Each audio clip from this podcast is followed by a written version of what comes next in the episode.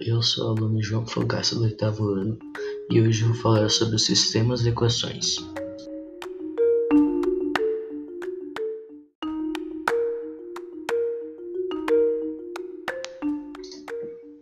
As equações do primeiro grau com duas incógnitas são representadas pela expressão ax mais b y igual a c, onde a e b são diferentes de zero e se assumem qualquer valor real.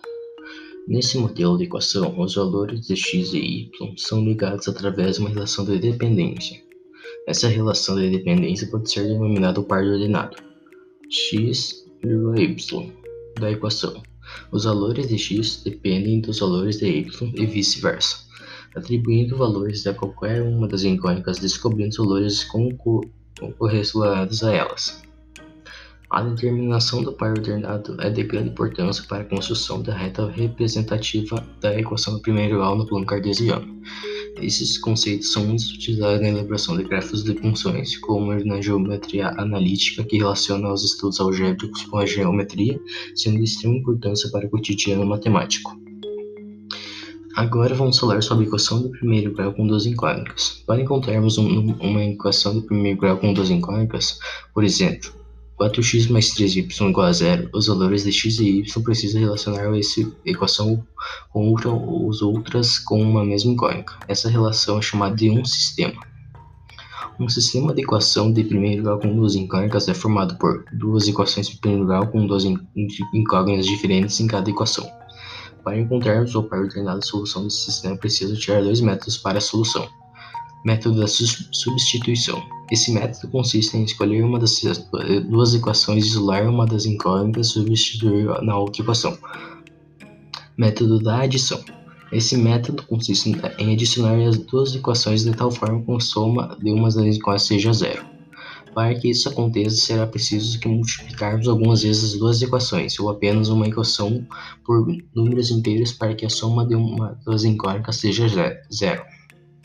Se resolver um sistema utilizando qualquer um dos dois métodos, o valor de solução será sempre o mesmo.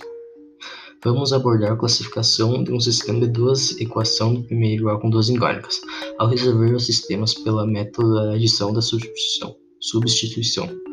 Verificaremos três condições de classificação. Sistema determinado SD, sistema possível indeterminado SID, sistema impossível SI. Sistema determinado. Um sistema de equações é considerado determinado quando apresenta uma única solução, isto é, no caso de um sistema de equações do primeiro grau duas incógnitas, há um único par ordenado. Sistema possível indeterminado. Esse sistema admite infinitas soluções, isto é, temos infinitos pares ordenados, x, y, que satisfazem o sistema. Sistema impossível. Nesse sistema dizemos que não existem soluções possíveis, isto é, ele não há nenhum par ordenado que satisfaça a condição do sistema de equações. Na resolução do sistema ocorre uma condição inexistente na matemática.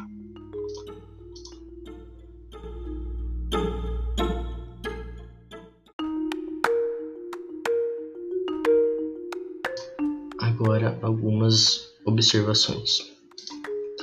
Uma equação do primeiro grau com duas incógnicas é representada no plano cartesiano por meio de uma reta. Por essa razão, a equação também é denominada equação linear com duas incógnitas.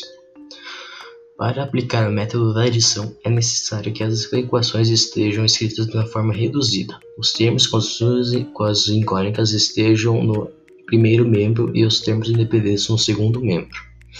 A resolução gráfica de um sistema de equações do primeiro grau com duas incógnitas pode ser dada por meio das retas que representam a equação do, do sistema e o par ordenado que as retas se interceptam no plano cartesiano. Sistemas de equações que apresentam um par ordenado como solução é classificado como sistema possível e determinado, SPD.